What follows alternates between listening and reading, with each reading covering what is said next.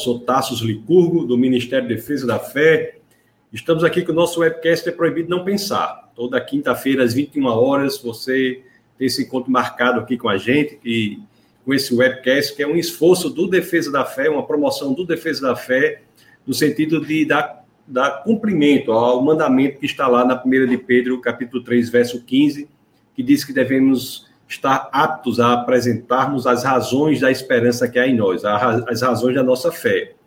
Já peço a vocês que vão colocando aí, né, o nome de vocês, coloquem os que estão conectados, coloquem o lugar de onde falam. Vou já chamar o nosso ilustre convidado. Vou chamá-lo aqui logo.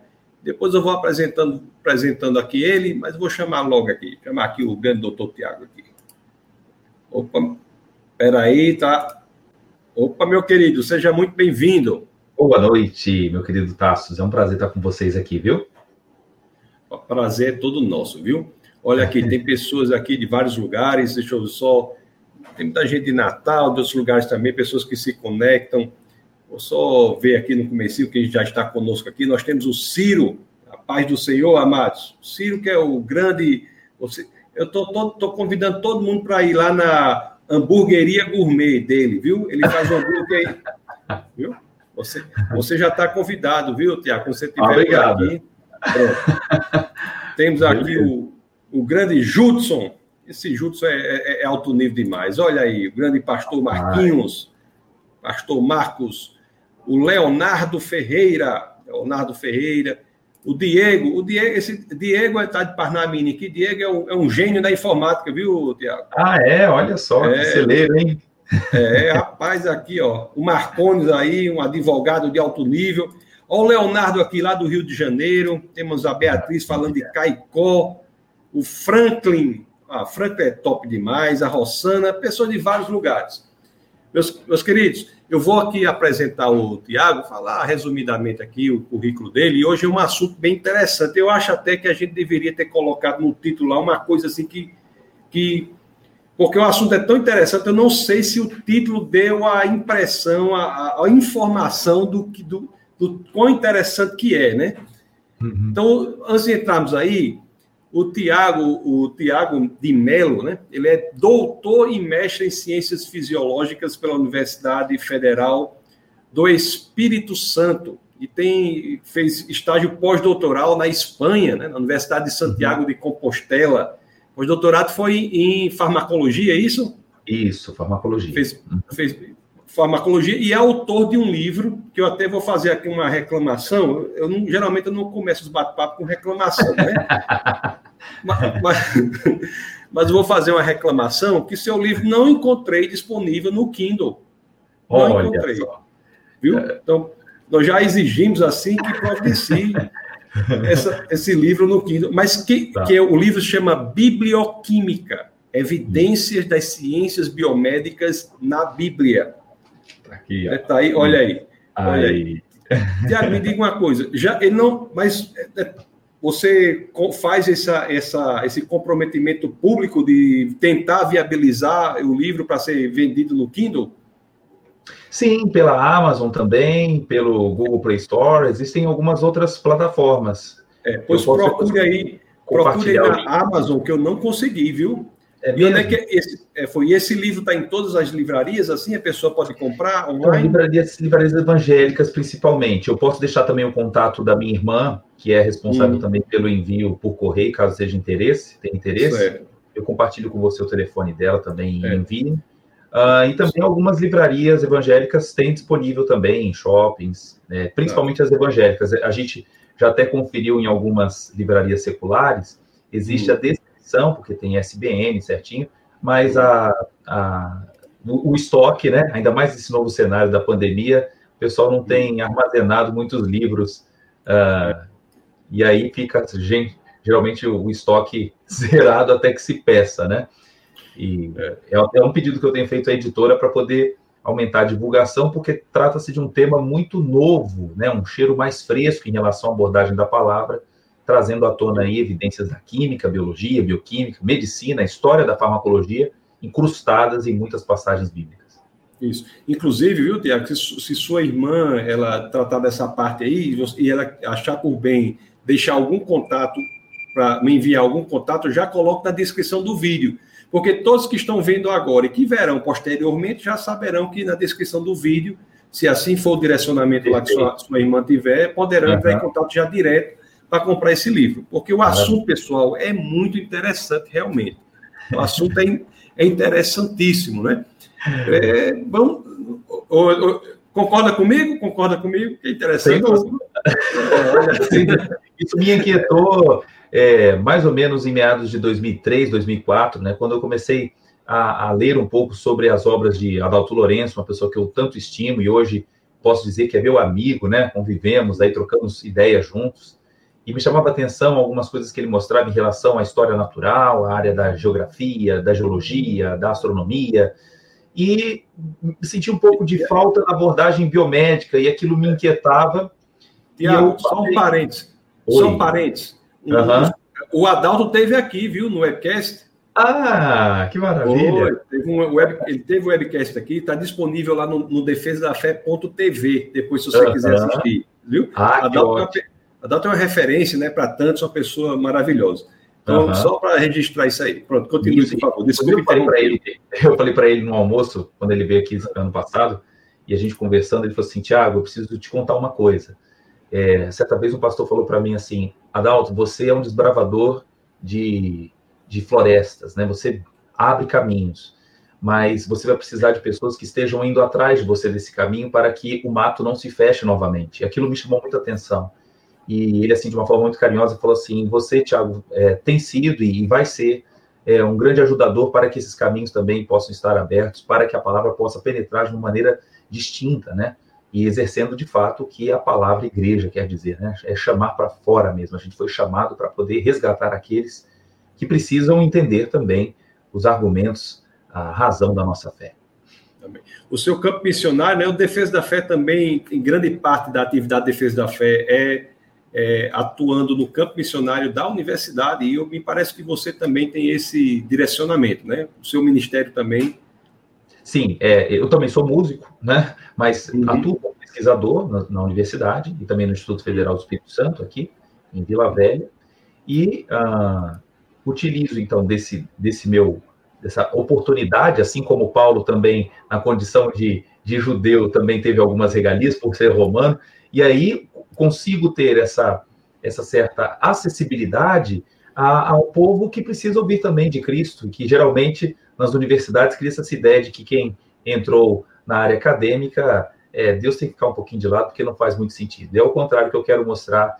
Eu quero mostrar que a fé e a ciência andam em, em conjunto, que elas se abraçam.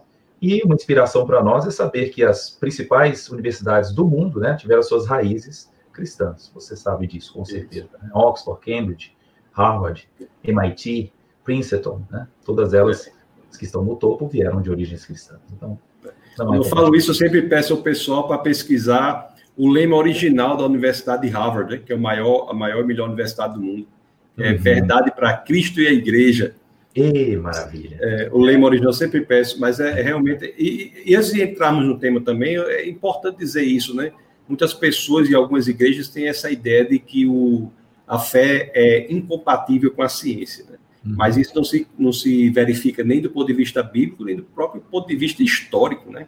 Claro, claro, sem dúvida. Né? A palavra ciência quer dizer, ciência que é conhecimento, né? Em Colossenses, capítulo 2, versículo 3, diz que em Jesus estão escondidos todos os tesouros da sabedoria e do conhecimento. Quer dizer, é nele que a gente mergulha e fala, Deus, obrigado. É, no momento agora de pandemia que vivemos, se nós observarmos quantos exemplos atuais, né, relativos à quarentena, lavagem das mãos. Isso parece assim tão novidade, mas é. a palavra já falava desde o Pentateuco diversos hábitos que nos protegeriam ao longo da vida. Né? Inclusive, e aí você já e aí você já está expondo exatamente o coração do tema. Esse, uhum. Isso daí, pessoal, é que é como o professor Tiago falou, há, há, previsões nos livros de Moisés, né, na Torá, no que chamamos nós cristãos chamamos Pentateuco, uhum. há previsões que encontram incrível atualidade na, no, no, que diz respeito à questão da saúde pública contemporânea, né? O que uhum. está dito ali faz sentido hoje. Né? Questão de esgoto, de doenças infecciosas, questão de, uhum. de pro, própria educação em saúde, que é algo tão contemporâneo, quer dizer, já existe ali, né? contaminação de alimentos, contaminação de água. Fezes, então, né?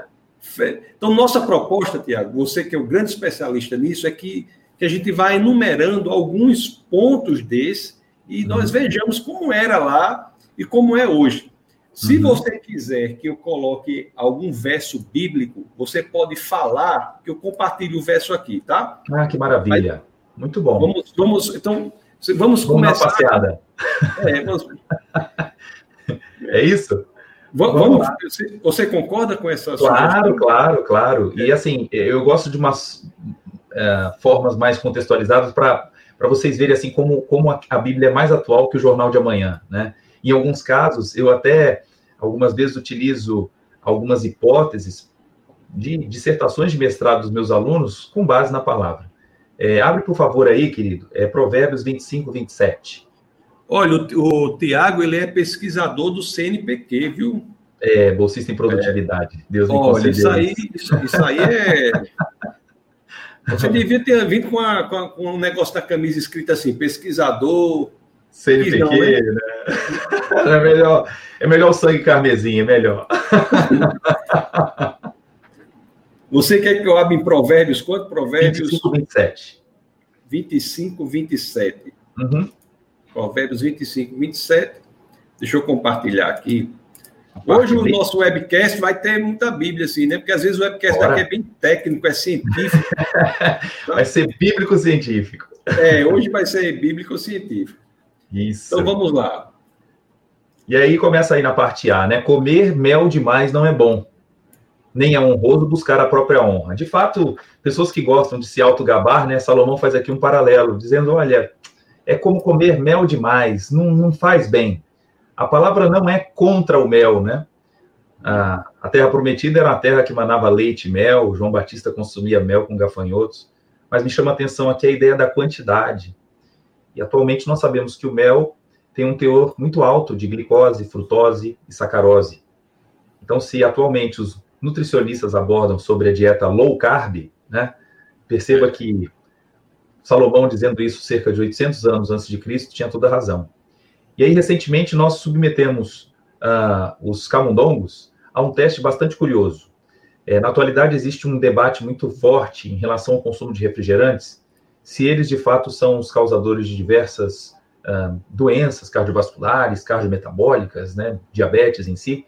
E as próprias empresas de refrigerantes tentam se defender dizendo: olha, mas na verdade quem consome refrigerante também tem poucos hábitos de exercícios físicos é, com frequência, também comem outros tipos de junk foods, então não coloquem na nossa conta todo esse dano.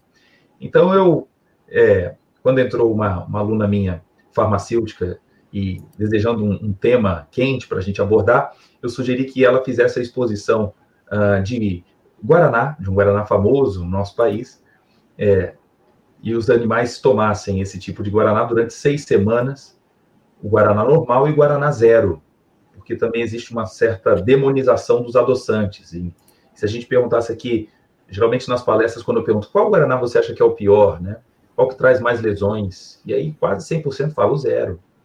Mas a diferença entre o zero e o Guaraná normal é o alto teor de carboidratos. É o alto teor de glicose, frutose e sacarose que contém o refrigerante convencional. E a partir das seis semanas, esses animais fizemos algumas análises e vimos aumento de colesterol, aumento de dano no DNA, aumento da formação de placas de ateroma, ou seja, maior predisposição à aterosclerose nos animais que fazem uso do Guaraná normal. E aí, de uma maneira, então, é, contextualizada, eu pude, mais uma vez, salientar de que Salomão tinha toda a razão. Né? Então é interessante que na, na universidade geralmente se fala tanto sobre Sócrates, sobre Platão, sobre Aristóteles, e enfim.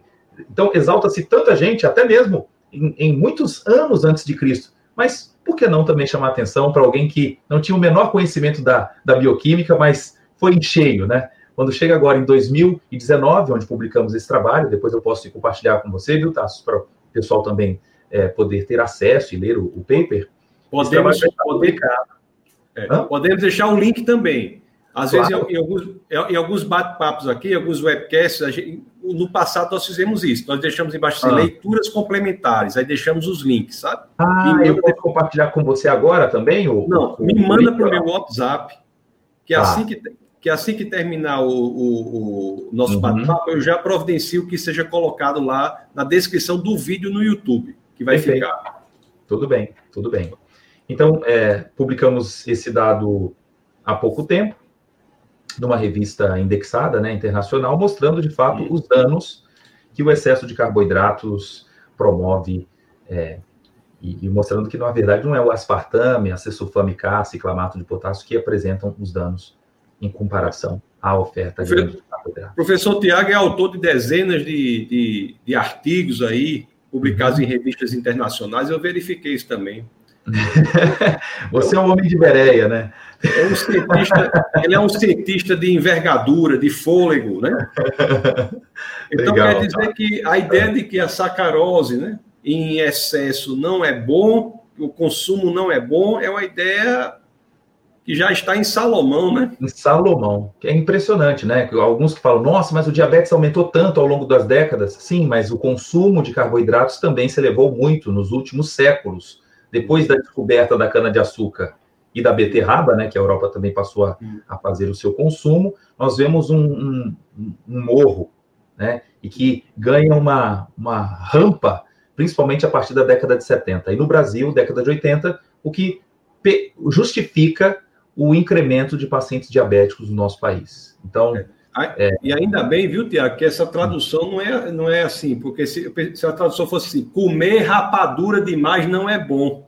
Ah, aí fica a reflexão. Quer dizer, não, não importa se é o mel, é porque o mel na época era o mais consumido, mas traduzindo para hoje, qualquer produto de alto teor rico em carboidratos, de fato, não nos favorece. Um exemplo bem prático para a atualidade em relação à Covid. Os pacientes mais susceptíveis ao, ao grau de complicação à Covid-19 são aqueles é, que não possuem o controle glicêmico nem da pressão arterial, infelizmente.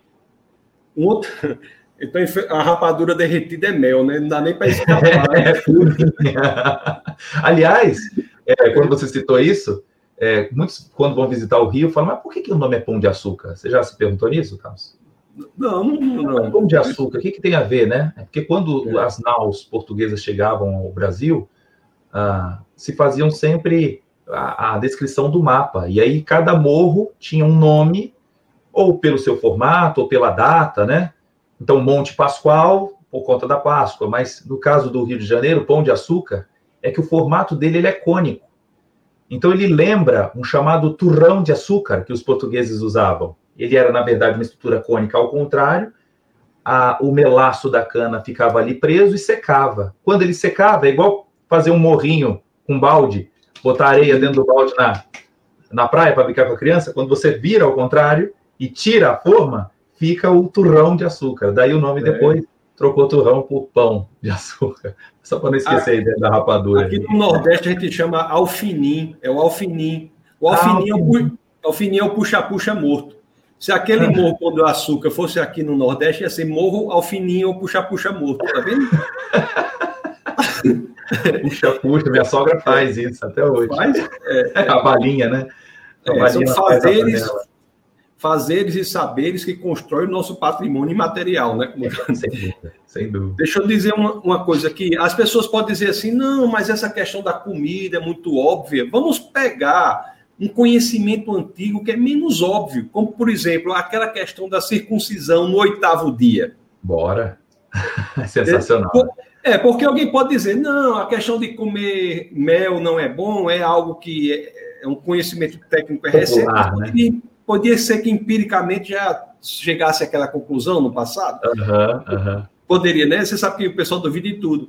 Sim, Agora, vamos, vamos, colocar um negócio mais difícil, por exemplo, circuncisão, circuncisão no oitavo uhum. dia. Qual é a relação disso aí com as vitaminas? Pois é, isso me inquietava demais, né? Eu falei, mas por que oitavo, Senhor? Os judeus, todo mundo copiando, até o próprio Jesus foi apresentado no templo e a sua circuncisão foi no oitavo dia, e se respeitava isso de uma maneira muito, né, muito forte. E aí a gente vai para o hospital hoje, e quem for profissional da área de saúde aí pode fazer a sua, a sua, o seu comentário como testemunha, né? A primeira injeção que um bebê recebe no seu banho, primeiro banho, é uma dosezinha de vitamina K, chamado nos hospitais de Canaquion. O Tassos também é da área de saúde, não? Certo, Tassos? Não, não. sou da, da, área de saúde, não. Uhum. Não sou da área de saúde, não. Então é, fica. Mas tem filhos? Tem filhos? Tenho filhos, tenho. Tem. Então, então, certamente, a primeira injeção que recebeu, mesmo sem te contar, foi uma é, reposição. Eu achei interessante as opções que você dá. Você é da área de saúde? Não. Ah, então, mas então tem filhos. Então... Não, eu queria. Eu queria Quem é da área de saúde não tem filhos, né? Não, eu queria só saber se. Nossa, Zé, ótimo. Eu só queria saber se você teve alguma oportunidade de saber desse, dessa notícia. Então, se não é da área de saúde, teve que ir. uh, então, a vitamina K é administrada como a, a primeira injeçãozinha logo após o nascimento, a fim de que a criança não tenha riscos de hemorragia. Durante a gestação, o bebê não tem acesso à vitamina K.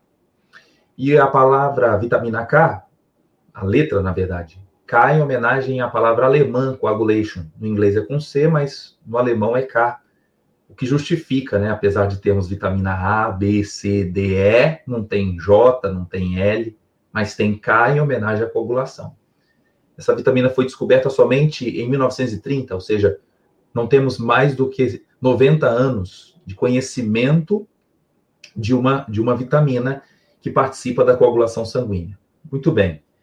Uh, mas na época de Abraão, quando Isaac nasceu, não existia hospital e como é que faria essa reposição de vitamina K? Sabemos que se a criança não receber essa injeção, pela própria amamentação e o contato do bebê com os micro-organismos, né, as bactérias do intestino fornecem vitamina K. E aí eu busquei na literatura quanto tempo leva um bebê para ter os seus níveis já em platô de vitamina K. Quanto tempo leva? Um mês? Um ano? A literatura quantos mostra. Dias? Quantos dias, né? É, quantos dias, né? Aí, a literatura mostra que leva sete dias para chegar na sua plenitude. Olha. E aí vem Deus e fala: olha, eu quero que no oitavo dia você faça essa pequena cirurgia né, no prepúcio, no órgão genital, como aliança de sangue. Mas me chama a atenção a riqueza de detalhes. Talvez se Abraão batesse um papo ali com Deus, falando: Deus, mas por que no oitavo? É, e, e, acho que a conversa seria assim, né, hoje, né, com um tom mais anacrônico, falou, filho, é, lá em 1930 eles vão descobrir uma vitamina que eu dei o nome, né, vocês vão falar aí vitamina K, mas ela é importante para a coagulação. Se eu antecipar esse processo, o filho da promessa pode morrer é, por hemorragia, ter complicações, e isso a gente não quer. O que fica aqui de mensagem é o seguinte: se Deus orientou, obedeça ainda que não saibamos na sua total profundidade, é o primeiro passo. Né? É um ato de fé, claro, mas também é com alguns argumentos bem interessantes. Então, pessoal, vocês estão vendo coisa maravilhosa aí, olha. Ele está dizendo, quer dizer, a vitamina que é responsável pela coagulação, cujo nome, inclusive, é dado em razão do termo coagulação em alemão, que começa com a letra K, que é a vitamina K. Essa vitamina K ela adquire o máximo ali, o seu patamar mais alto no sétimo dia, não é? Hum. Então, e, a, e é exatamente a coagulação que se fará necessária após o processo de circuncisão. Uhum. E, e, as escrituras já dizem que a circuncisão deve ser feita exatamente logo após esse patamar ter sido alcançado. Isso aí é algo Incrível, não é não, Tiago? Incrível. Então, hoje se sabe que a vitamina K participa da formação das proteínas de coagulação, da sua ativação, tem relação com cálcio, né? Aliás, na Covid-19, a gente faz justamente o oposto, a gente tenta atrapalhar a ação da vitamina K para que não haja a hipercoagulabilidade. Mas esse conhecimento, ele é muito recente. É de 1930 para cá, tá? Para vocês verem como, de novo, a Bíblia é mais atual que o Jornal de Amanhã. Claro que muitas vezes não vai trazer a palavra que nós abordamos, mas eu, eu fico pasmo às vezes, tá, das pessoas falarem assim: ah, mas a Bíblia tem muitas coisas antiquadas. Por exemplo, é, se fala que o, a, a visão é, que, que, o Sol se movimenta, depois foi visto que a Terra se movimenta. Ora, até hoje, quando você convida alguém para ir à praia para ver o Sol se pôr, isso é um absurdo. Na verdade, não é o Sol que se põe. Então, algumas expressões a gente passa a dizer, mesmo sabendo que aquilo não é né, a forma ideal de se expressar. Um aliás, pouco. Aliás, se você for, se você for para um, um observatório, conversando com astrônomos, ele, eles vão dizer: amanhã o Sol vai nascer. Verdade. A, a, a, às 5 horas, entendeu? Isso, isso aí é. Né, é os astrônomos também conversam assim. Né? É isso aí, é isso aí. Então, né? aí que exigência então, é... com a palavra, que exigência com Moisés, né, que começou ali no Pentateuco, sozinho, é. orientado, né? Amém. O Tiago, nós temos outras áreas também, né? Outras áreas em que nós vemos e eu queria agora tratar de um ponto muito delicado, muito delicado. Assim, a questão do consumo do álcool, né? Do consumo do álcool. É, o que, é que você acha que as escrituras têm a dizer sobre isso? Lá, porque nós, nós, aqui no Defesa da Fé, assim, nós sabemos que, que não há uma proibição bíblica para o consumo do álcool. Né? Mas uhum. aqui nós orientamos aqui na, no Ministério a, a, a, não que não haja consumo do álcool. Uhum. Não haja consumo do álcool, mas por outras razões que podemos até falar, mas. Podemos. Eu, eu já é, vou deixar aqui logo uma, uma fórmula. Hum. Posso? A fórmula seria: a fórmula é C, C de consumo é hum. igual a E vezes S. Lembra agora do ES como Espírito Santo, tá? C é igual a E vezes S. Agora, o que, que é o E? E significa exposição. S, susceptibilidade. Portanto, o consumo está vinculado a duas variáveis: exposição e susceptibilidade. Quem é susceptível? Nós não sabemos. A gente sugere, a gente hipotetiza. Então, para diminuir o consumo, o que fazer? Se eu não sei quem é susceptível, o ideal é que não seja exposto. Esse é o ponto. Então, hoje nós temos uma juventude que fala: ah, nada a ver, Aí me dá pena, porque às vezes é um jovem de seus 15, 16 anos, em plena neuroplasticidade cerebral. O cérebro se consolida, a sua formação do córtex pré-frontal, só aos seus 25 para 30 anos. Nós não temos maioridade com 18. Isso é uma, uma classificação pela lei, mas não que o cérebro se consolida aos 18. Pode ser o crescimento ósseo, mas não cerebral. E diante dessas vias agora moduladas pelo álcool, problemas cognitivos, memória. Quantos jovens eu tenho hoje? E pasmem, às vezes do curso de medicina, o cara sonha em chegar sexta-feira para tomar todas. Eu falei, meu querido, não é possível que você é, quer zelar pela vida dos outros e você mesmo sabe dos potenciais hepatotóxicos, nefrotóxicos que o álcool apresenta, cardiotóxicos, neurológicos, distúrbio do sono, prejuízo de memória e mesmo assim insiste em expor a sua vida em quantidades absurdas de álcool, né? O chamado bebedor binge. O binge é aquele que fala: não, eu não bebo durante a semana, mas na sexta-feira ele bebe como se compensasse toda a exposição. Então, de fato, embora a Bíblia não aborde a proibição plena, é tudo me é lícito, mas nem tudo me convém. E aí me chama a atenção que está escrito no livro de Provérbios, lá no capítulo 23, a primeira descrição toxicológica sobre o álcool não está num livro clássico de farmacologia. Então, eu queria que nós abríssemos lá, capítulo 23, versículo 23, 31, né, eu acho? É, 23, 31.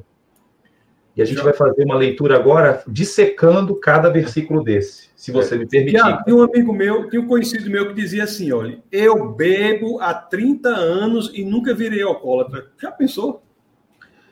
Ok? Então ele é pouco susceptível. Agora, isso não pode ser. É, é, como, é como eu também usuário de maconha, alguns falam assim: eu fumo também há 20, nunca viciei. Fumo é, todo dia. Né? Mas vamos eu lá. Também, eu quero também que você aborde um negócio, tá certo? Sim. Esse mito que dizem que a taça do vinho, né, você beber vinho faz bem à saúde. Vamos ver se. Vou esse, começar com ela, então. Se esse Posso? benefício onde está? Está no álcool? Está onde? O benefício. Deixa eu responder esse primeiro, aí você vai abrindo aí o versículo. O benefício tá. do, do, vinho está baseado, inclusive, numa, numa observação uh, da proteção cardiovascular, principalmente do povo francês. Isso é chamado, no inglês, de French Paradox, ou seja, o paradoxo francês. Um povo que come gordura, que muitas vezes não tem hábitos bons de, de exercícios físicos, mas mesmo assim é, as artérias é, são mais saudáveis do que o povo ocidental. E aí atribuiu-se o consumo da uva como fator protetor. Na uva nós, nós é, encontramos polifenóis, substâncias que funcionam como antioxidantes, os chamados taninos também, e uma substância em, em especial chamada resveratrol. Essas substâncias, quando associadas no extrato da uva, a proteção se dá ou no vinho ou no próprio suco da uva, que no Brasil nós temos o privilégio de consumirmos esse suco da garrafa, da garrafa de vidro, aquele mesmo do, do Rio Grande do Sul, da região de Bento Gonçalves, de Gramado, de Caxias do Sul. Não estou falando do suco de caixa, não. De caixa ruim, ruim. Mas os europeus não têm esse acesso. Os norte-americanos seria muito caro o consumo. Então, de fato, qual é a forma mais fácil de me expor a uma boa quantidade de, de resveratrol? Poderia ser o vinho. Agora, atribuir que o álcool exerce esse efeito cardioprotetor, não. A literatura em diversos estudos, trials clínicos, demonstram que quando se compara dois grupos de exposição ao, ao suco da uva e ao vinho, o grau de proteção ele é semelhante, ok? Então não utilize isso como subterfúgio para dizer, não, então uma garrafa, se uma taça protege, eu vou tomar três, né? Não é esse o objetivo. de fato aí, é, o vinho tem as suas propriedades benéficas, nós queremos, inclusive, identificar alguns outros produtos que possam trazer a proteção, mas lembra aí da susceptibilidade, e muitos enveredam por consumo de outras bebidas fermentadas ou destiladas pela exposição é, frequente ao vinho. Então, é correto dizer que o grande, o grande ator, o vetor do benefício cardiovascular que se encontra no vinho é decorrente do elemento da uva, uva. e não do álcool. É. Portanto, o mosto o mosto, o produto não fermentado, ele também tem o seu papel protetor. E a Bíblia, em vários momentos, não cita o vinho como o produto fermentado, e sim o mosto, que ainda era o extrato da uva. Vai depender do contexto. Então, quando Noé foi encontrado nu perante os seus filhos, ali certamente o consumo da uva não era o mosto, já era um produto fermentado. E, portanto, ele se manifesta de uma forma paradoxal ao, ao contexto. Da mesma forma, as filhas de Ló, que embebedam o pai e faz o seu primeiro Boa Noite Cinderela, que ali foi o Boa Noite Cinderelo, né? Embebeda o pai para ter relações sexuais, né? Uma relação que não aconteceria numa questão de consumo de mosto. Então, naquele caso, seria o vinho fermentado, né? Mas quando se coloca, por exemplo, a passagem de Jesus, quando participa da Santa Ceia, e muitos falam: ah, tá vendo? Jesus na ceia celebra o seu sangue com o vinho mas a gente precisa lembrar que naquela época é, era a festa da Páscoa. E no momento da Páscoa era a festa dos pães ázimos, os pães sem fermento. E vem a pergunta: a bebida teria também fermento? Jesus utilizaria este momento tão, tão importante para mostrar que o fermento, que tinha uma conotação do pecado, da contaminação, haveria então ali espaço para ser representado um vinho no seu momento rico em fermento? É preciso pensar. Por isso que eu estou gostando aí do tema de hoje. Muito bom. Pessoal, olhe, você que é jovem, preste bem atenção aí. E você que tem seus filhos aí na igreja tal, é bom que apresente esse argumento importante aqui do doutor Tiago, né, demonstrando com conhecimento científico que o benefício se dá pelo consumo da uva, do suco da uva. Uhum. E se tiver mais artigos sobre isso, que queira disponibilizar o link, mais uma vez, mande que a gente vai organizar embaixo aqui da, da descrição do vídeo para que as pessoas possam se aprofundar. Uhum. Posso, posso colocar aqui o verso aqui Pode, na tela? Vamos lá? Pode. E de um momento muito importante aqui da nossa live, porque geralmente esse assunto ele é pouco discutido nas igrejas, né? Então, de fato, as pessoas querem trazer clareza às coisas. E a gente fala, olha, eh, a Bíblia orienta a, a não se expor a, a, a, excesso de alimento. A glutonaria também é ruim, né? É, mete uma faca na tua garganta se você é glutão. Então, às vezes a ideia, crente não bebe, mas come que é uma tristeza. Então, se nós somos templos do Espírito Santo, devemos nos resguardar de diversas proteções. Em relação aqui ao texto. Tiago, aqui tem uns irmãos aqui na igreja aqui que os apelidos dele, o apelido é Tiranossauro Rex. Daí você tira. Vamos lá.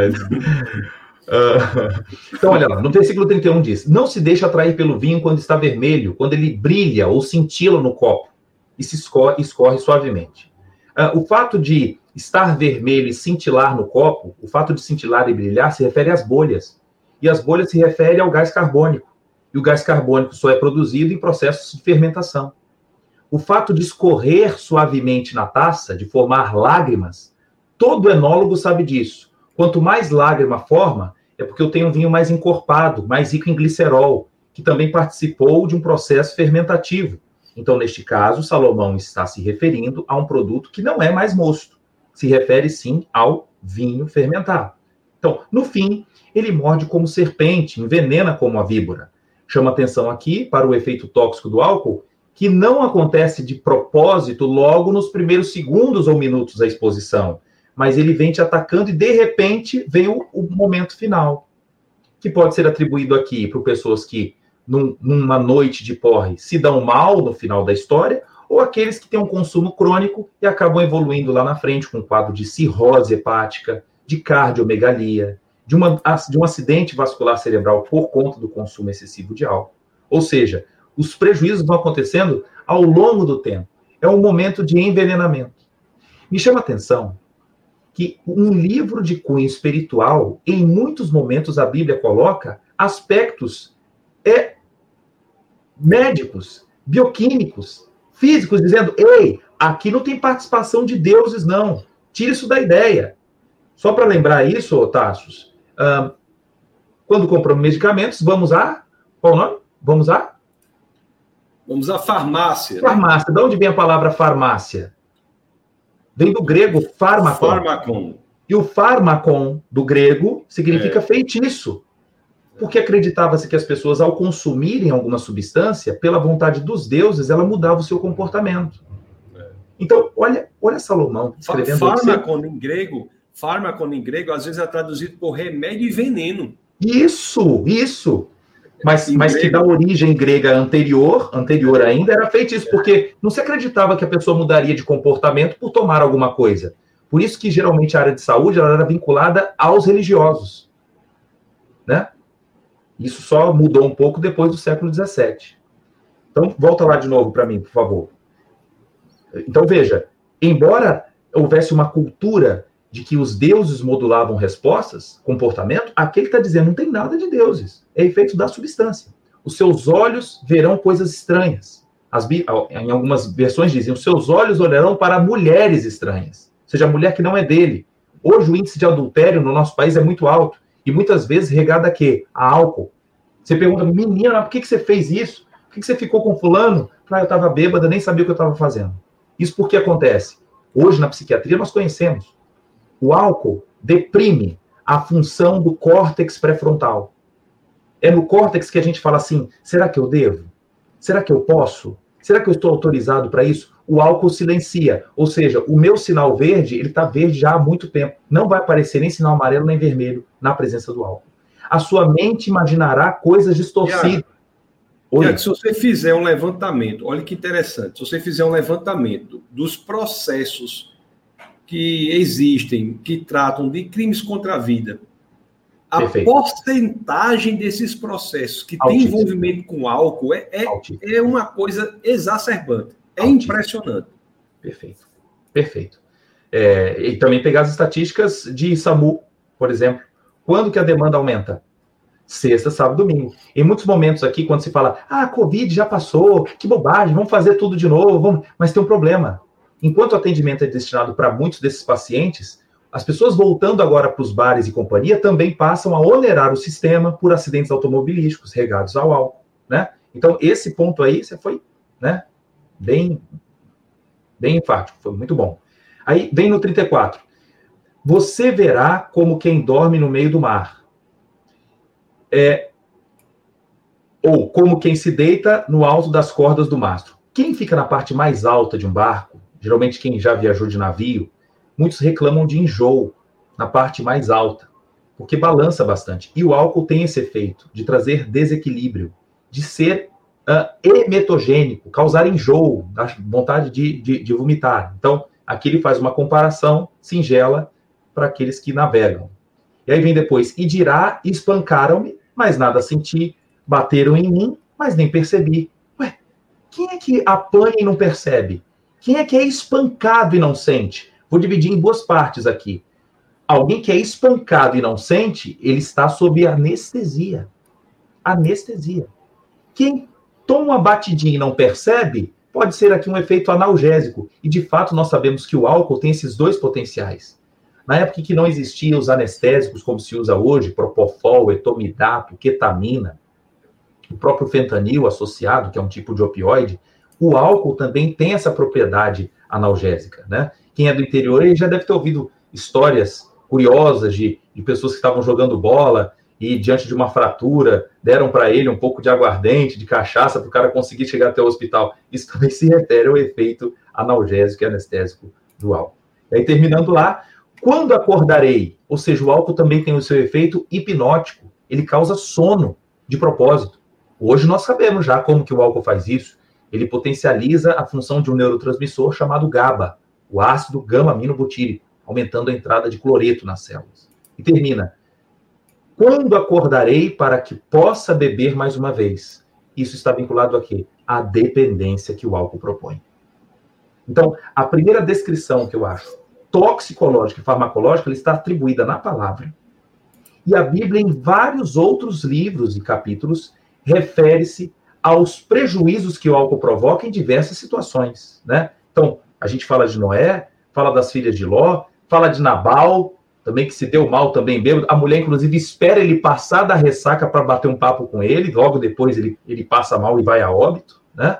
Então, no, no Novo Testamento, Paulo também fala: tome um pouco de vinho, fica a dúvida se este vinho é o mosto ou é o, o com álcool. Existem duas linhas de raciocínio aqui, eu não posso excluir nenhuma nem outra. Ao ponto de falar, tome um pouco de vinho por conta das suas enfermidades, eu sou mais a favor do primeiro argumento que eu vou falar. Uh, e, e devemos, que... desculpe, devemos registrar que o original em grego dá essa amplitude semântica para o, o, o vinho fermentado e o não, que o Sim. não é o suco da uva, só para para dizer que na língua original você tem amplitude semântica que, que pode abraçar as duas formas do, da bebida.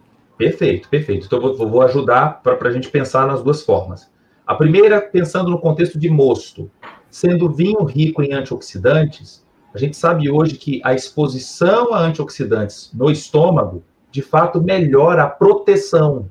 Forma-se uma capa ali que diminui a chance da formação de radicais livres e que de fato protege o estômago. Então, quanto ao mosto, é uma boa hipótese. O outro lado é, não, mas ali tinha álcool, porque naquela região a água era muito contaminada. Então, quando Paulo sugere a Timóteo tomar um pouco de vinho, então ele fala de quantidade, né? A presença do álcool poderia contribuir para um efeito antimicrobiano daquela bebida. E, de fato, conseguir, então, se expor a uma bebida que não estivesse contaminada por micro-organismos. É uma outra linha de raciocínio. Porém, por que, que essa eu acho mais frágil?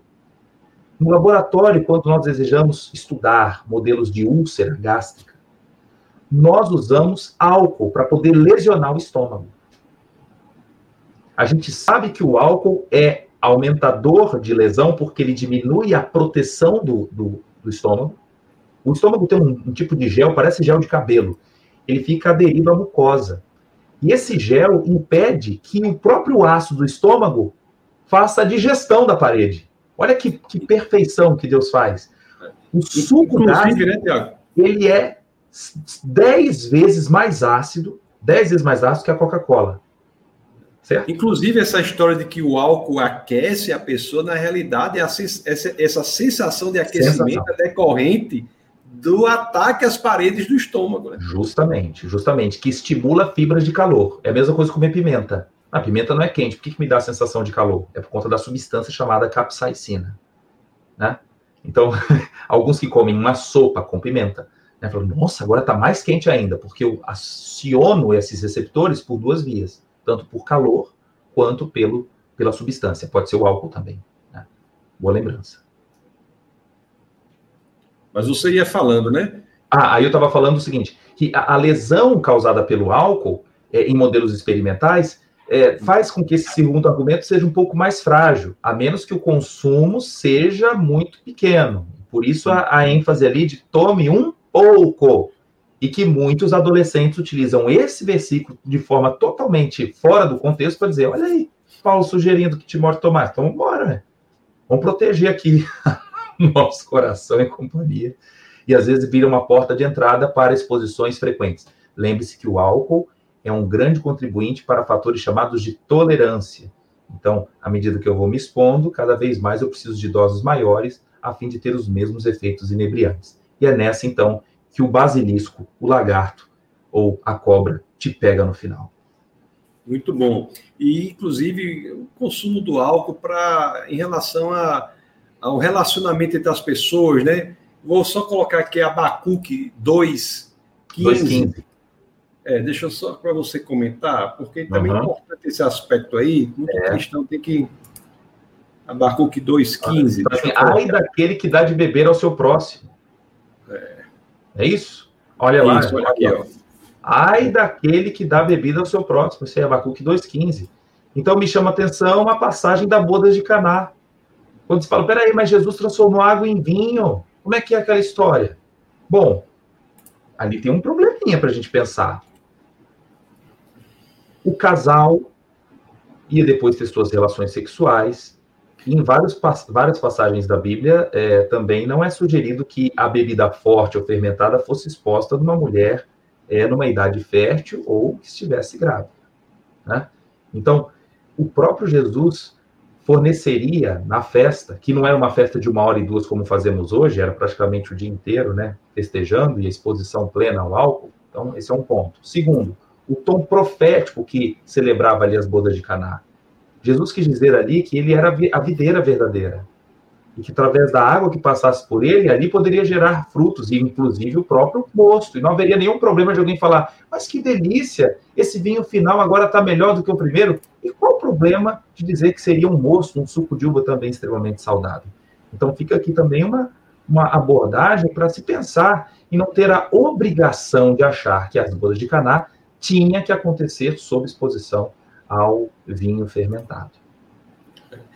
O Tiago, me diga uma coisa, considerando né, que nós estamos passando essa virose aí, está tendo uma virose aí, aí, aí na sua cidade também está tendo isso aí? Sim, sim. Pronto. Aí aumentou então, bastante nos últimos dias. Então está tendo essa virose aí e tal, e estão dizendo né, que existe uma hipótese bastante provável que ela decorreu do, do consumo do morcego, né? Uhum, uhum. Mas se o pessoal tivesse lido a Bíblia, nós estaríamos passando por isso? Deixa eu... Mostra, é mostrar, aqui, né? mostrar aqui Levítico 11, 19. Olha, olha o que diz aqui. Ó. Olha e, o que diz aqui. Ó. Aqui tá, depois a gente fala dos outros animais, né? Mas Sim. eu acho que começa aqui no. Diz aqui, ó, estas aves. Final, estas são as aves que vocês considerarão impuras, das quais não poderão comer, né? Isso. Aí lá no 19 traz, ó, o morcego, né? O morcego. E me chamou a atenção Mas, porque eu escrevi esse livro, Tassos, é. Foi de 2014 só, a 2015, né? É. Deixa eu só dizer uma coisa que tem um probleminha aqui. O, o a, a, taxonomia, né, a, a, divisão dos seres em grupos é uma construção intelectual humana. Sim. Aqui se consideravam aves aquilo que voava, né? Sim, que perfeito. tinha asas, mais alados. Uhum. A taxonomia mudou e, e, e, hoje nós sabemos que, nós colocamos os, os, morcegos na categoria dos mamíferos. Né? Perfeito. Só para deixar claro, para não ter essa dúvida, porque o pessoal tá. pensa, às vezes, os desavisados pensam que taxonomia é algo que está na natureza. Não, taxonomia Isso. é a construção intelectual humana sobre a natureza. Você pode, você, pode separar, você pode separar as cadeiras assim, vou separar as cadeiras brancas de um lado e as pretas uhum. de outro. Mas você uhum. pode separar assim, vou separar as cadeiras de madeira de um lado e as de uhum. ferro de outro. Da maneira que você separa, é diferente. Então, pronto, só dito isso, amigo, me, me, vamos falar sobre esses animais aqui. Maravilha, maravilha. Então, aqui, chamando atenção ao morcego, né, de fato, a, a, a evidência principal em artigos publicados desse ano na Nature mostram que o SARS-CoV-2 ele tem, de fato, é, uma semelhança do que está sendo encontrado no homem e no morcego, uma similaridade acima de 90%. Então, aqueles que estão pensando aqui na teoria da conspiração, de que o laboratório é capaz de produzir vírus, gente, nós não temos essa tecnologia em nenhum lugar do mundo para produzir um vírus do zero. Não há, não há nem produção de vírus. Produzir proteína, conseguir um RNA mensageiro ideal, pode ser que haja algumas modificações de um vírus já, já é, é, presente nesses tipos de animais. Pode ser o, o, camelo, pode ser também o morcego, que é o de maior é, probabilidade, e que de fato pode ter havido um escape do laboratório, não excluímos essa possibilidade. Agora, dizer que ele foi produzido no laboratório para que houvesse, então, a pandemia em 2020, isso é um pouco pesado. Né? Mas chama vírus... atenção sobre esse consumo do morcego. Ah. Só para o pessoal que não é da área entender, o vírus é como se fosse um material genético eh, envolvido por uma capa proteica, né? Deixa eu só lembrar uma coisa para eu carregar, botar para carregar meu computador. Espera aí, só um minuto. Pode ir ah, falando aí, por favor. Tá, vai voltar. O vírus, pessoal, é um material genético envolvido por uma capa proteica. Aí, em algum momento, essa capa proteica recebe como se fosse a senha para entrar na célula humana. Então, os que defendem que veio do morcego foi que esse vírus do morcego não era não atacava o homem porque essa capa proteica do vírus não entrava na célula humana, não tinha a senha. Até que, por mutações, encontrou a senha e entrou na, na célula humana. Não é? Pronto. Conseguiu carregar, conseguiu Legal, carregar. Consegui, consegui, ainda bem. Eu tinha esquecido de. Além, além de um grande pesquisador, você é uma pessoa muito veloz, assim, né? Eu fiquei impressionado com a velocidade. É o voleibol, eu gosto muito de esporte. É, é, um, você deu um, é, um, peixinho, né? Deu um peixinho aí. um peixinho. Você estava falando do vírus, eu não te ouvi. O que, que você tinha falado não, sobre a capa proteica? É porque você disse que o vírus, sua, na sua opinião, o vírus realmente era do morcego, né? Com o consumo entrou no ser humano, mas por alguma mutação a capa proteica do vírus encontrou a senha para ingressar na célula humana é. e a partir daí houve todo esse problema. É, né? A senha Essa... chama ECA2, ECA2, é. enzima conversora de angiotensina. É. Pois não, pois não. Então vamos falar aqui. Então, você vê aqui que as escrituras lá, pessoal, nós estamos falando aqui do Pentateuco, né, dos livros de Moisés. É Levítico aqui, capítulo 11, uhum. no verso 13, já fala que esses animais não devem ser consumidos. E são animais que consumimos muito hoje, né, como camarão. Aliás, viu, Tiago, aqui quem é aqui do Rio Grande do Norte é, é chamado, é chamado, pode ser chamado Rio Grandense do Norte, Norte Rio Grandense, mas pode ser chamado também de comedor de camarão. é, comedor de camarão em, em, na língua indígena, né? Que a língua indígena do, do litoral do Rio Grande do Norte era o tupi, do interior era o G, mas do tupi, comedor de camarão e tupi é, é potiuá, que ah. deu o nome que deu o nome potiguar. Que legal. Mas você está batendo palma para alguém cuja, cujo nome, comedor de camarão, é atentatório ao que Moisés disse para a gente não fazer. Mas vamos entender o contexto. É, então, essa colocação é para você nos salvar uhum. essa situação difícil de ter vamos um lá, nome. Vamos, que... Assim como o porco, né? De fato, a gente é. respeita muito aqui algumas religiões, né? Uh, os irmãos aí, o pessoal da Adventista.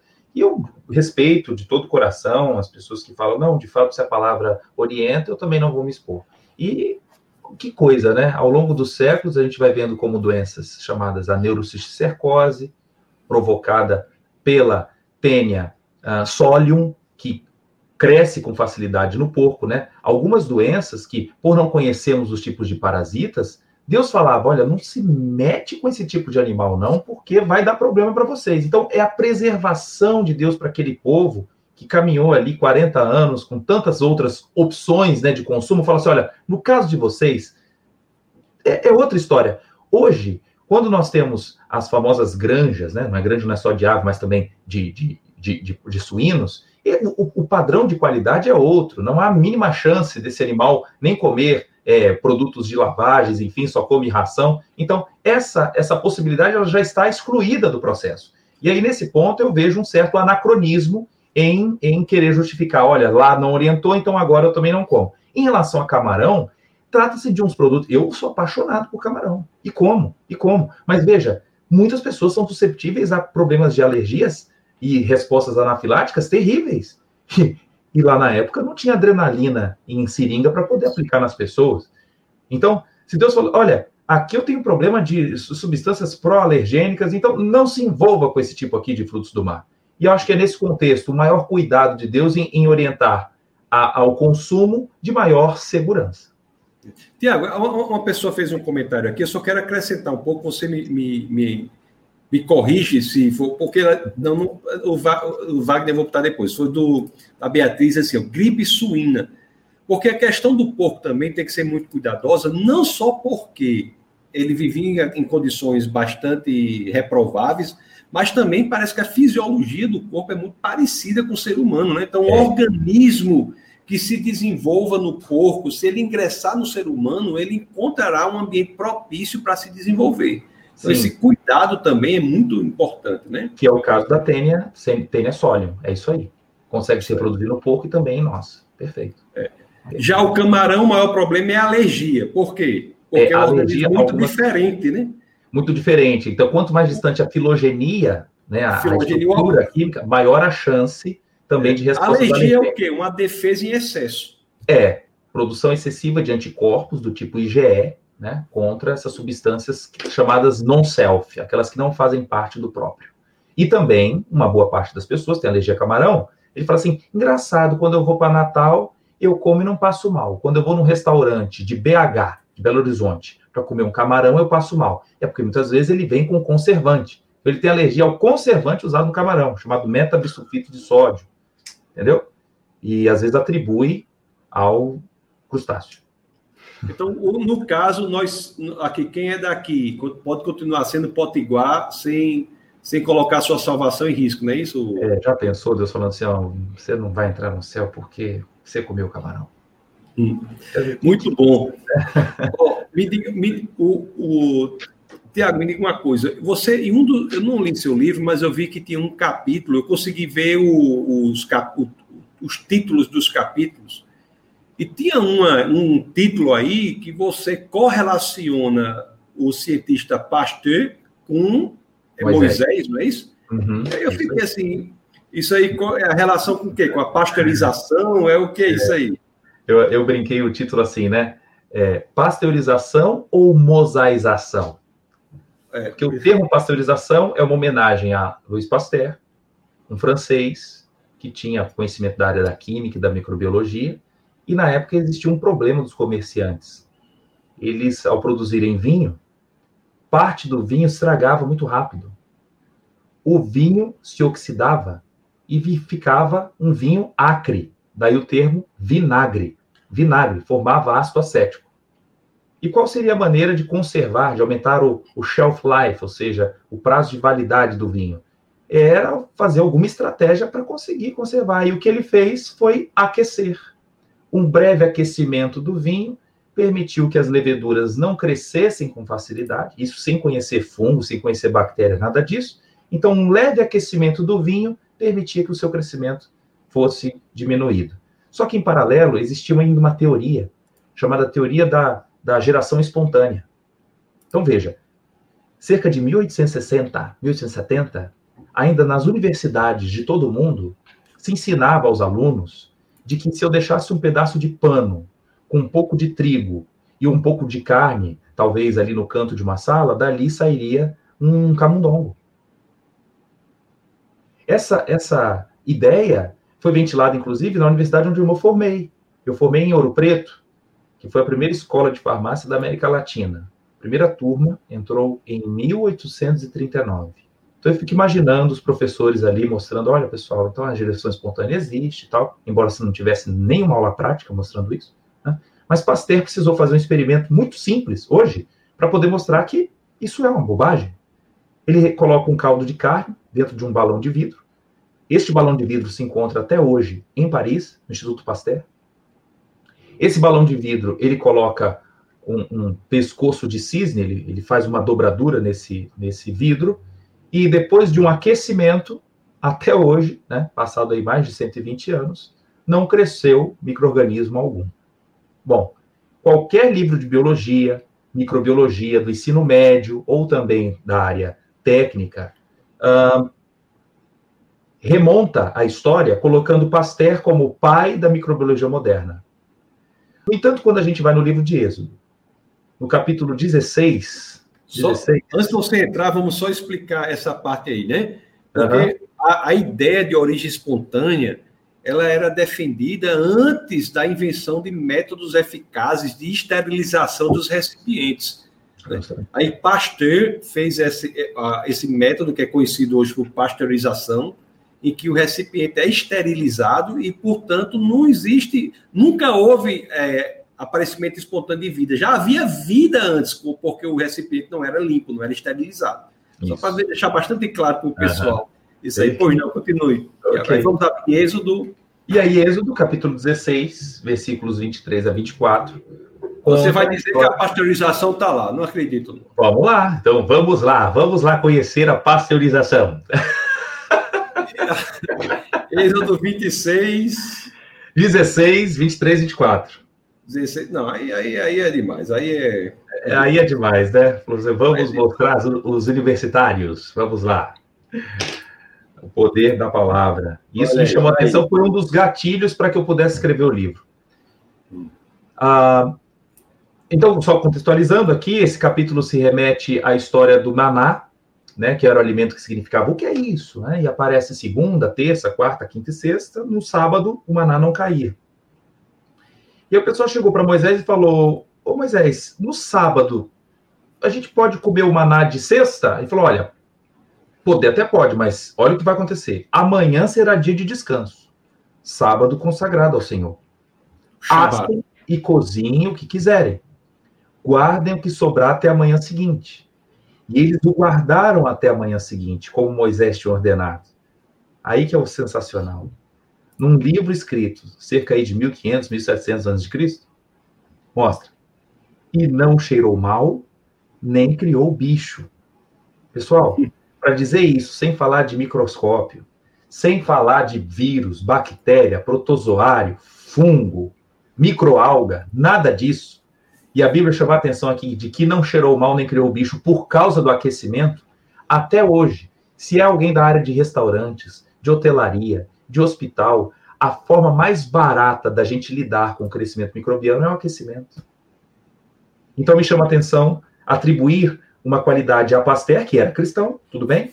No século XIX, como o, o indivíduo que elucidou a teoria da geração espontânea. Aqui está mostrando isso já o simples fato de assar e cozinhar o floquinho branco não haveria o crescimento de micro-organismos, aumentando, portanto, o prazo de validade do maná. É realmente impressionante, né? Como esses princípios são tão é, atuais. É. É, é. algo que, pessoal, nós já, eu sempre, eu fiz, eu, é, Tiago, eu fiz um acordo aqui com, os, com, as pessoas que nos acompanham aqui, sabe? Uhum. Muito pesar no coração, mas eu tive que fazer esse acordo aqui de ir até as 10h20 no máximo, sabe? Tá. Porque às vezes ele continuava, mas eu vou aqui ver algumas perguntas, alguns comentários uhum. as pessoas, quem tiver, vão colocando os comentários aí, porque a sua explanação é muito. E não vai. Quando é que vai sair o próximo livro aí?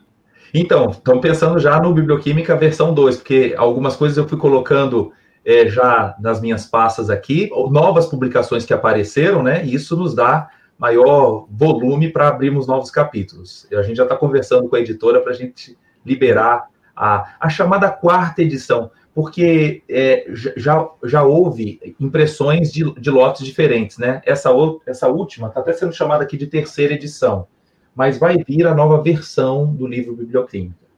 É, ela começou com uma, uma impressão, primeiro, pessoal, eu, eu pedi para imprimir 1.500 com uma gráfica, e... É e no outro momento eu. Eu acho que o título, esse título que a gente botou no vídeo aqui, ele não, ele não dá a, a sensação né, do quão maravilhosa e, e, e envolvente é esse, esse assunto. Né?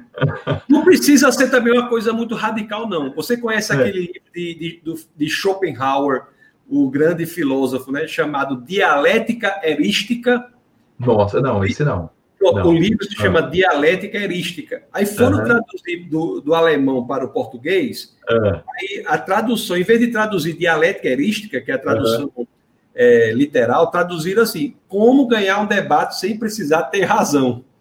Também é demais.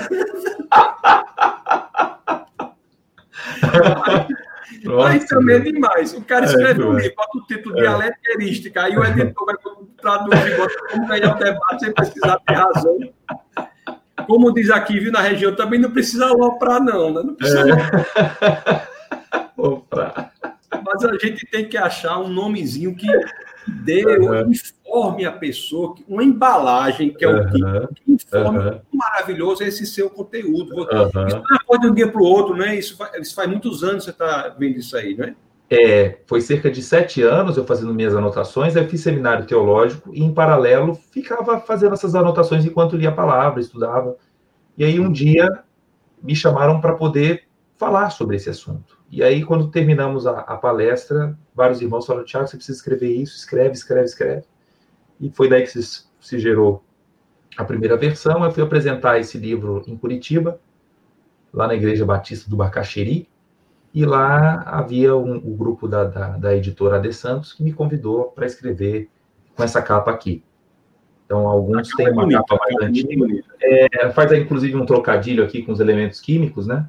Mas a ideia inicial do biblioquímica era para fazer uma ideia do bio, bioquímica, biblio, e fazer esse trocadilho, né? Foi daí que nasceu a ideia. É bom um subtítulo, mas, mas é, o nome, é, o nome é legal, às vezes, mas é, enfim. Uhum. Ó, o pessoal está gostando muito aqui.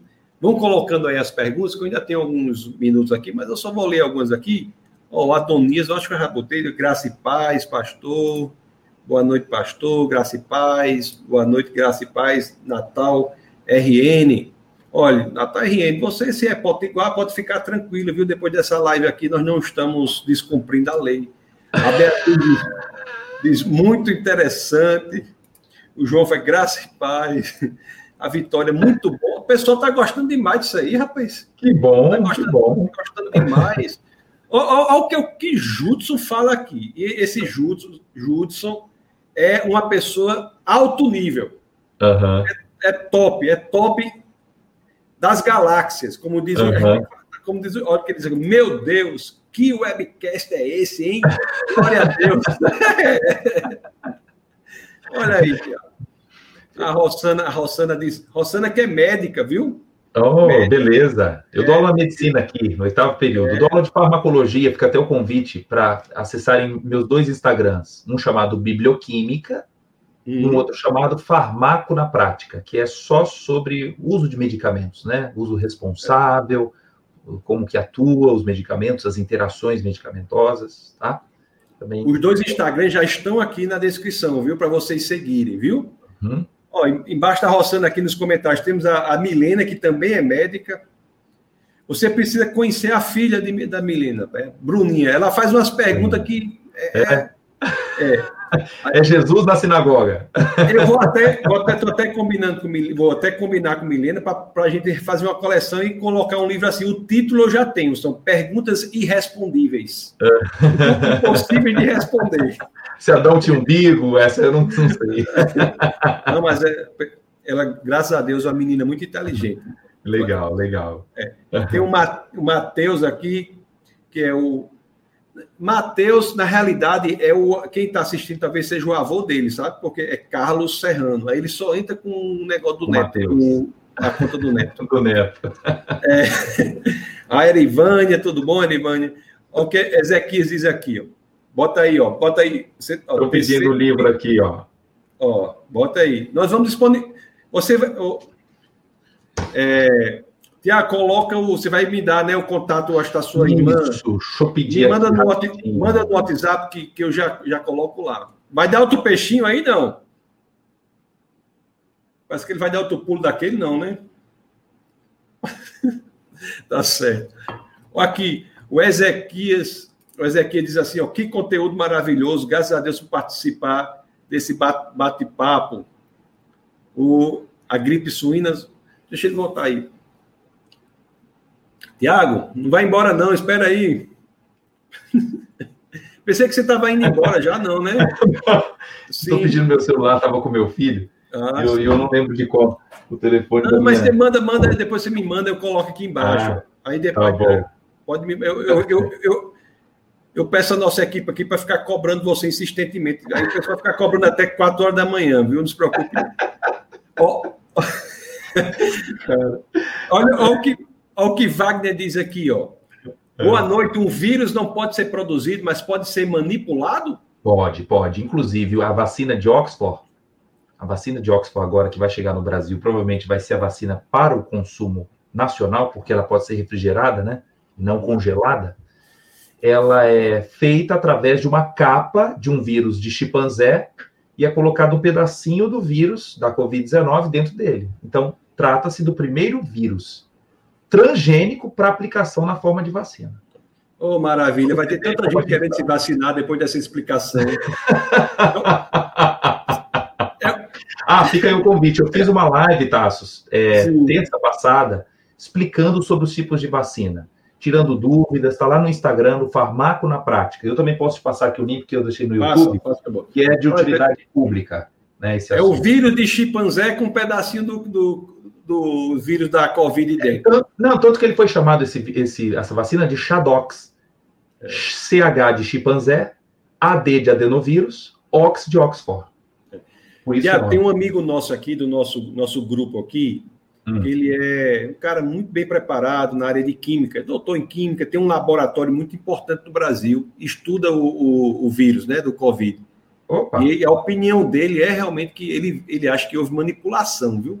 Sim depois, sim. depois eu falo com você aí, assim, fora de que ele, ele tem essa, essa opinião. Não, não, não, duvido que foi manipulado, agora criado, como alguns dizem, olha, agora é. vamos pegar os reagentes e pô, rasando. Não, isso aí é, é, aí é pesado. Ah, o Camilo diz assim, ó, não entrar no céu por causa do camarão, vai ter muito choro na porta do céu. Temos... É. Aí a Rossana diz, então vai vegetariano é a solução. Eles começam, a, eles começam a dialogar aqui no chat. É, é um caminho. Agora, o próprio Jesus não era vegetariano, né? Jesus é. comeu peixe. É, eu, eu até, eu, nas escrituras até vemos que, que o projeto original de Deus era, era para sermos vegetarianos, né? Mas depois uhum. ali de Noé houve a permissão. Sim, uhum, sim. O, o Jocélio, olha aí, Jocélio lá de Fortaleza, uma família maravilhosa, estou falando de Fortaleza. A Jéssica disse, foi alto nível demais, a Jéssica. Jéssica é uma pessoa oh. nota 10 também. Ó, Ezequias pede uma pergunta aqui interessante. Fala sobre o jejum de muitos dias. Isso é possível sem causar danos à saúde? É jejum intermitente, é que o pessoal fala? É, o jejum de muitos dias ele é um pouco perigoso, né? De fato, a prática do jejum, estudos atualmente mostram diversos tipos de benefício, redução da pressão arterial, controle glicêmico, redução dos níveis de insulina. Então, tem trabalhos mostrando, fazendo inclusive comparações do jejum atribuído a Daniel, de que de fato, tem os seus motivos é, saudáveis. No entanto, essa história de prolongar demais, os indivíduos ficam susceptíveis a algumas complicações, como a produção excessiva de corpos cetônicos. Hum. Esses corpos cetônicos têm uma função de acidificar o sangue, então traz prejuízos da chamada acidose metabólica, alguns passam a ter cefaleias de repetição, né, dor de cabeça, por conta desse, desse jejum é, prolongado. Então, existem formas mais simples de fazer um jejum. Quer ver? A gente se, se, se atribuísse na nossa rotina, né? Um, um, padrão simples de tomar um café de rei, almoçar como um príncipe e jantar como um mendigo. Isso já ajuda muito no padrão do consumo de, de carboidrato. Se eu, mais ou menos às 7, 8 horas, eu faço a minha última refeição, e você pode dormir, ao acordar às 7 da manhã, esperar mais uma hora para tomar café, sem querer, perceba, você fez praticamente 12 horas de jejum, o que já é muito interessante. Então, às vezes, nessa estratégia, claro, não estou falando aqui do jejum, do contexto jejum e oração e respeito com maior amor. Ficou aqui, claro. Colega. Eu estou dizendo em relação ao hábito do indivíduo falar assim: já sei, vou pegar agora sexta, sábado, domingo, vou ficar sem comer. Aí, quando chega segunda-feira, ele compensa tudo que fez na sexta, sábado, domingo. Então, esse perfil não é interessante. É melhor algo mais constante, né? Pensando nesse intervalo aí de 12 horas, do que é, exposições frequentes que podem trazer dano, sim. Muito bom. O Serrano pergunta o nome do livro, mas eu acho que a gente já deu o que, que é Biblio, Biblioquímica. Esse livro está aí e, e a, o telefone da pessoa vai estar disponível aqui. Já tá passei para você. Uhum. É, cite mais um, eu acho que era alguma coisa que ficou, e temos o caso aqui, muito bom saber que a escritura traz ensinamentos úteis à saúde desde antes de Cristo, é, desde é, muitos séculos antes de Cristo, né? Isso aí. Desde, desde 14 séculos antes de Cristo aí que o, é o Pentateuco. A Vitória diz: como foi para você conciliar a ciência com o cristianismo no meio acadêmico? Olha, no início, eu, eu aos meus 16, 17 anos, eu ainda não tinha essa preocupação. Veja, né, na década de 90, é, a gente cantava assim na igreja: Nosso Deus é soberano, ele reina antes da fundação. Aí chega na segunda-feira, vem lá o professor de biologia falando sobre Darwin, o outro fala sobre Big Bang, e aí você vai andando as coisas, e na época não havia essa visão crítica. Parecia que as, as coisas aconteciam como duas vias, assim, que não se tocavam. Falou, aprende uma coisa da Bíblia e outra. E muitos, infelizmente, quando entram na universidade, é dali que se perdem, porque ele chega lá com uma espada que parece bexiga de criança, né? Balão Isso, mole, mole. Então, na primeira, na primeira é, esgrima, ele, ele perde a espada e fala, pô, agora eu não entendi nada. Então, eu sempre me preocupei, depois dos meus 18, 19 anos, em manter o estudo da palavra e essa, esse vínculo é, jamais deixou no meu coração é, a, a, ideia da soberba assim, bom, se agora eu estou entrando com mais acesso à ciência, está é, tá na hora de eu me afastar de Deus. Pasteur disse uma frase: um pouco de ciência nos afasta de Deus, muito nos aproxima. Porque a gente só vai tendo cada vez mais dúvidas. O conhecimento se dá, quem gosta aí da matemática, né, como se fosse um, um crescimento de uma circunferência. Talvez você chegue na faculdade com esse conhecimento, sai de lá assim, mas ao longo da sua profissão você sai assim. Mas o que a gente sabe, na verdade, é o comprimento da circunferência. A gente só sabe o 2πr, porque o πr ao quadrado, que é a área, só vai aumentando de ignorância. Eu tenho certeza que hoje, depois de, desse bate-papo aqui de uma hora e vinte, muitos vão colocar a cabeça no travesseiro e falar, rapaz, eu nunca pensei naquele negócio. que glicose frutose? Como é que é vitamina K? Como é que é o etanol, resveratrol? Né, o Tassos falou lá sobre o livro alemão. Pô, tem mais coisa para aprender. E é isso. A gente vai vendo que existe um oceano para a gente investigar. Então, nunca foi um, um, um problema associar isso. De fato, por um tempo, quando eu terminei de escrever o livro, por alguns foi, fui alvo um pouco de chacota. Ah, tá querendo explicar tudo pela Bíblia. Não, mas depois que alguns leram o meu livro, entenderam o recado. Inclusive ateus. Colegas meus, um que é professor da área de pediatria, falou: Eu quero ler seu livro. Passou um mês, ele me chamou e falou: Tiago, vem cá, eu li seu livro. Falei: Gostou? Ele falou: Não. Eu amei. Falei: Gostou mesmo? Eu, eu jamais pensei que a Bíblia seria recheada de tantos dados científicos, você acoplou, você justificou, e eu pude agora ter, inclusive, maior curiosidade para ler a palavra. Então, eu digo, se, se a Bíblia é a nossa espada, que, que a biblioquímica seja um mini canivete, mas só para poder abrir uma brecha, para as pessoas terem acesso à palavra, entender que Bíblia, é, além de ser restauradora para os nossos corações, é fonte de cultura absurda. Tem gente que sonha em ir, ir uma vez ao, ao Louvre, em Paris, e quando entra no Louvre, metade do assunto lá dentro é Bíblia. Você entra na, na, na, sala de Mona Lisa, logo atrás tem um quadro enorme, que é a pintura da boda de Caná. Quer dizer, e a pessoa pode olhar ali, aqui é um indivíduo só descendo um, pedaço de, um pouco de, de vinho, né? E, e, enfim. E nem, e nem olha, mundo, né? E, e nem olha para a Mona Lisa, né? Porque o que a Mona Lisa tem o cabelo cacheado. O pessoal acha que ela tem é, é pequenininho, é, e, e, tem, e ela tem o cabelo cacheado. Todo mundo acha que Mona Lisa tem o cabelo liso. Você notou isso aí? Foi a Mona Lisa, né? É, Mona Lisa, acho que é.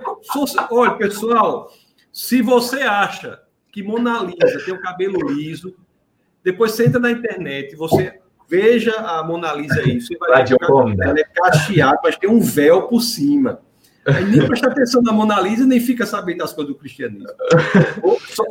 É, Tiago, só quer dizer uma coisa: olha, de cada quatro cristãos que entram na universidade, a estatística diz que três abandonam o cristianismo, se afastam é do cristianismo. É isso aí. A fórmula, a fórmula creia, não duvide, não pense, não mais funciona. Perfeito. Qual é, qual é, o, qual é a solução? É conhecimento. Uhum. É saber que o conhecimento raso pode levar às filosofias, mas o conhecimento profundo leva ao cristianismo. Uhum. É por isso, no Defesa da Fé, amigo, é, é, é uma coisa até é, que dói o coração. A quantidade de mensagens e e-mails que recebemos de pessoas que dizem assim: preciso de ajuda, meu filho está dizendo que é ateu.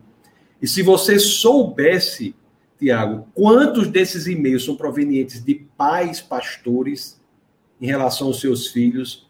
Então, temos de preparar a nossa juventude. Nós estamos perdendo os nossos jovens. E por isso uhum. que esforços como o de Tiago, esforços como toda da equipe do Defesa da Fé, são esforços que se somam para mostrar que o cristianismo ele se mantém mesmo naqueles lugares mais hostis do ponto de vista intelectual. Perfeito, perfeito. Olha, o Carlos diz aqui, ó, Glória a Deus. Aleluia. Muito bem. Olha, você pode ficar tranquilo, Carlos, que Tiago é do Espírito Santo duas vezes. Ele, duas vezes. Você conhece, sabe como é que é a pessoa do Espírito Santo duas vezes? Você, você entrega a sua vida ao Senhor, uhum. enche-se com o Espírito Santo e se muda lá para Vitória, no Espírito é, Santo. É, a capital Vitória. Pronto, é profético. É, ele mora no estado do Espírito Santo. Mas tem um motivo o nome aqui. O nome Espírito Santo é porque as naus portuguesas chegaram no dia de Pentecostes, fazendo alusão aqui a, 40 dias, a 50 dias, né, depois da Páscoa. Daí o nome Espírito Santo. Olha, a mente diz assim, Pastor Tasso, estou acompanhando aqui desde Boston, Massachusetts, nos Estados Unidos. Nós aqui do Mente Apologeta, Apologética, do Cross Exam, vamos acompanhar esse material aqui também. Um abraço. E, tem um abraço aí para a turma toda. Eu conheço todo mundo aí. O Frank Turek, o Jorge Gil. Jorge Gil ainda está com aquelas barbas maiores que a minha, tá? O Jorge Gil, eu conheço a turma toda aí, o pessoal muito bom. Tem o Cook, que é o que faz a questão de métodos de apologética. Sempre que eu estava nos Estados Unidos, eu me encontrava com eles. Uhum. Pessoal muito bom do Cross Exam. Ele, ele, o, o presidente desse ministério aí, que é o Frank Turek, ele escreveu um livro muito Eu não tenho fé suficiente para ser ateu? É, muito bom, com o Norman Geisler, que, que faleceu há pouco tempo. Uhum. Eu tive lá na, eu tive lá no seminário que o Geisler fundou, que é o SES, Uau, é Southern Evangelical Seminary. Uhum. Ele que é, um, é, uma pessoa muito. O Geisler era uma pessoa, assim, faleceu, né? Continua sendo ainda uma pessoa, só que está nos braços do Senhor, né? Amém. Amiga, abraço para você, viu? Eu, agora, esse, livro, esse livro foi uma inspiração para mim também quando hum. jovem li pela primeira vez, meados ali de 2001, 2002, é. e ali também foi uma fonte de inspiração para o meu livro. É um livro muito bom. Agora, como é o mente apologética, coloca seu nome aí, porque eu acho que. Será que você. Será que o nome dele é esse? Mente não pode ser, né? mente apologética aí, da Silva. É, é, como é que você vai botar o nome do seu filho? Mente apologética. coloca seu nome aí, meu querido, para a gente conhecer você. É, o Matheus, o Matheus diz assim, ó, Carlos Serrano pergunta se precisa mandar o endereço para receber esse livro. Meu querido, precisa. Precisa. A não, ser que você, a não ser que você não mande o endereço e entre numa campanha de oração. O livro, o livro, o livro chegar. Se, se não, manda o endereço, Serrano. Você quer dificultar as coisas lá para o irmão para mandar o livro para você? Manda esse endereço que facilita mais. Fica orando por outras coisas. Se ah. orar, chega, né? Deus, ele agora não vá também tentar o Senhor, né? Ele vai mandar, olha, ele vai mandar o pedido, não vai informar o endereço, vai esperar o correio estar tá em greve. Facilita, Serrano, a vida do, do, do Tiago. Manda o endereço para ele lá, isso. Você acredita que o nosso grande Gilson, que nos acompanha sempre aqui, já viu o preço livre? R$ 28,08. R$ 28,08. É, aí tem o frete, né? Geralmente eles depois é, tem a soma. esse livro, esse livro, para o conteúdo que ele, tra que ele traz, me permita dizer, tá de graça. É. Tá baratíssimo. tá, tá baratíssimo. Olha aí, ó. Com, compre um, ainda compre outro para dar de presente. É, Natal. 28 reais hoje, Tiago, é o quê? Não é nem Você... um sanduíche. Não é nem um sanduíche. Não é nem é. um sanduíche. Não é? é. é. Eu pergunto o nome do vídeo sobre as vacinas. Ou, é, eu passei para você já o link, chama Vacinas Covid-19. O que há de novo? Eu vou organizar todos esses links que ele me passou. Foi aquele momento que ele se jogou da cadeira para o lado assim, ele estava. ele, eu, vou, eu vou passar, eu vou pegar o, o, celular, aí eu vou mandar. O pessoal achou que você estava. Ficou meio preocupado, mas era, era, era tudo planejado. Nós vamos mandar, botar o link aqui, tá bom? Olha, a Vitória diz: Nossa, muito obrigado por dedicar o tempo de vocês para somar o cristianismo. Glória a Deus, Vitória. Aqui nós temos toda quinta-feira, nós temos esse webcast aqui, 21 horas. E às terças-feiras é a nossa escola bíblica a Bíblia de Gênesis e Apocalipse, às 21 horas. Então, toda semana tem esse encontro marcado aqui. E, então, já estou terminando aqui nas perguntas, aí diz aqui, ó. É incrível como a academia sacraliza o ateísmo e profana a fé racional. Uhum. As revelações de Deus assustam o ego científico. É verdade, né, meu amigo?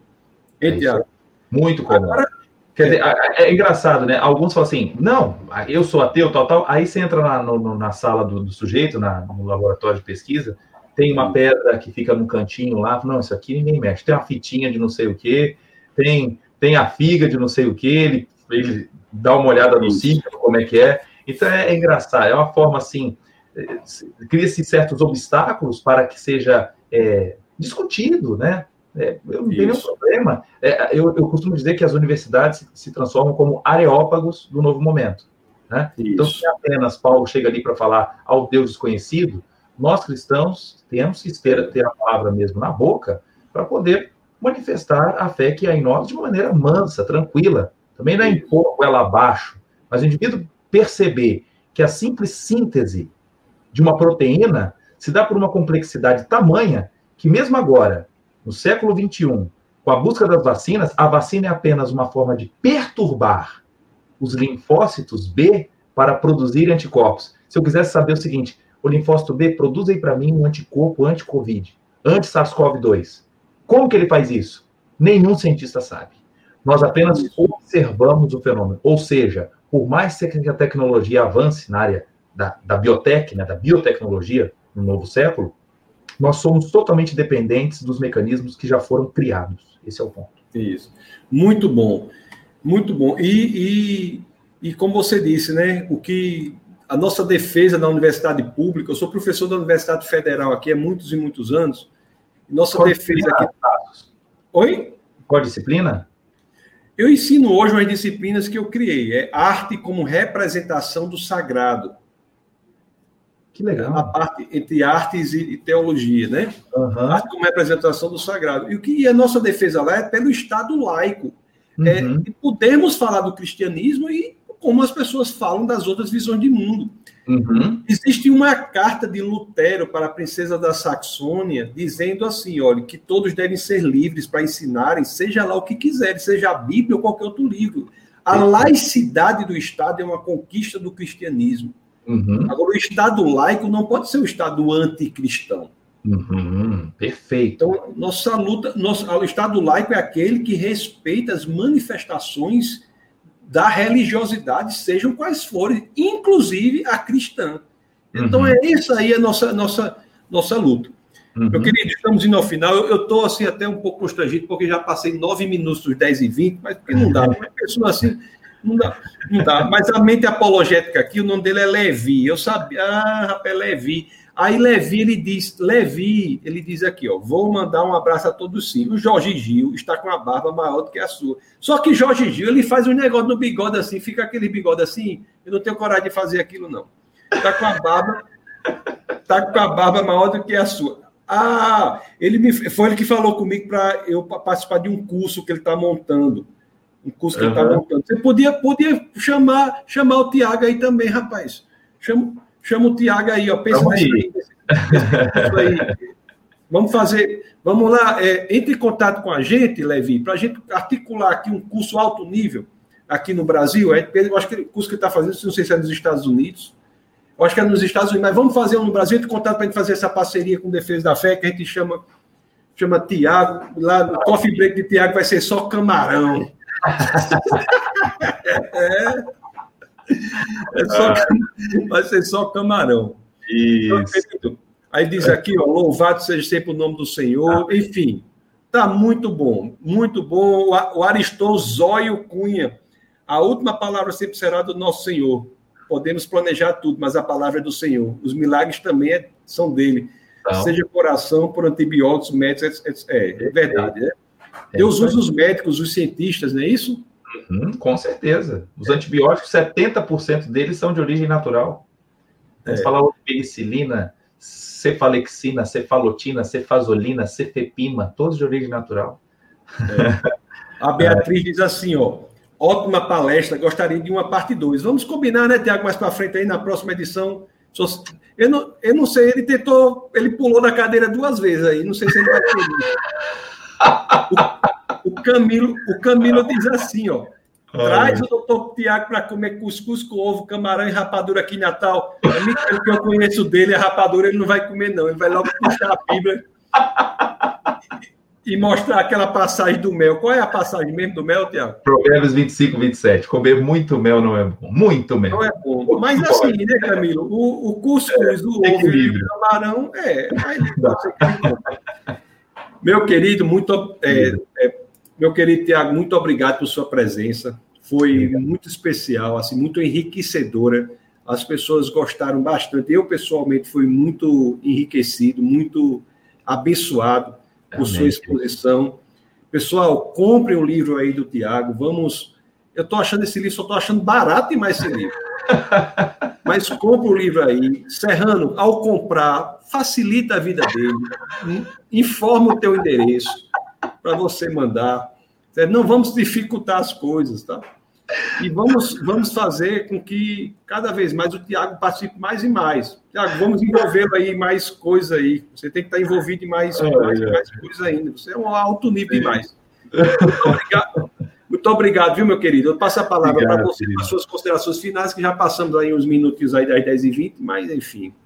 Bom, eu queria agradecer muito essa oportunidade e estender esse convite né, para a gente pensar mais, arrazoar sobre a palavra de maneira profunda e, e abrir a, os pacotes aqui da honestidade intelectual. O povo que andava do lado de Jesus, quando ouviu falar que ele tinha é, ressuscitado, correu para o túmulo para conferir. E não há nenhum problema nisso, isso não é falta de fé. A fé ela caminha junto também com as buscas das evidências. E, e, e a história de Cristo nos enche de evidências em passeios na Europa, falando de Egito, falando do Império Babilônico, isso está tudo nos livros clássicos de história. O professor de história pode falar com vocês, mesmo sendo ateu, e diversas histórias estarem sendo recheadas é, em meio à, à, palavra. Então, na área da medicina também não é diferente. É, não há incompatibilidade entre aquilo que cremos, vimos, ouvimos e desfrutamos até agora, no momento do século XXI. Um grande abraço, viu, querido? Me coloco à disposição. Foi aqui para você o link sobre as vacinas o link lá da minha irmã também, o telefone, se quiser entrar em contato, aí o envio vai ser de forma mais pessoal, né? E tem, temos também o link para adquirir na forma de e-book. Quem tiver esse desejo aí, eu reforço aqui com você o link, tá bom? Esse seu link do e-book da, do, do e-book da Amazon não funcionou, não, viu? Depois você dá uma olhada nisso aí. Não, eu, eu fui atrás, estou dizendo para você. Eu comecei o bate-papo falando isso. Mas não vai ver, não, senão você vai pular aí da cadeira aí, depois você vê isso aí e resolve. Ei, meu querido, pois Deus, Deus o abençoe grandemente, viu? Muito obrigado. Vou deixar você descansar agora. E a gente se fala. Até mais, queridão. Deus abençoe. Valeu, boa noite. Meus queridos, vocês viram aí que maravilha, né? Que participação incrível do doutor Tiago. Pessoa realmente. O livro dele, eu, eu vi o, o índice, assim, não tive. Tentei comprar pela Amazon, mas não estava disponível. Vou, vou, ficar aperreando, como, como, como se diz aqui em nós, vou ficar aperreando o juízo dele para ele colocar disponível também no e-book lá na Amazon, tá bom? Então, esse aqui é o nosso webcast. Desculpa aí, eu passei alguns minutos das 10 e 20 como é, é combinado, né? Mas as coisas aconteceram assim. Mas desculpe aí, é, 10 e 34 Mas, enfim, Domingo agora, se você. Nós, nós, estamos já preparando várias coisas de defesa da fé, estamos preparando a, a membresia das pessoas que se conectam conosco, estamos pra, preparando várias coisas. Mas, por enquanto, se você está conectado conosco, lembre-se do culto no domingo às 18 horas. 18 horas aqui no defesadafé.tv. Você assista ao culto em que eu pregarei, se assim aprover o Senhor, pregarei sobre a série que, do livro do, de João, do Evangelho de João tá bom? Quarta, terça-feira nós temos a nossa escola bíblica, nós temos o nosso encontro marcado.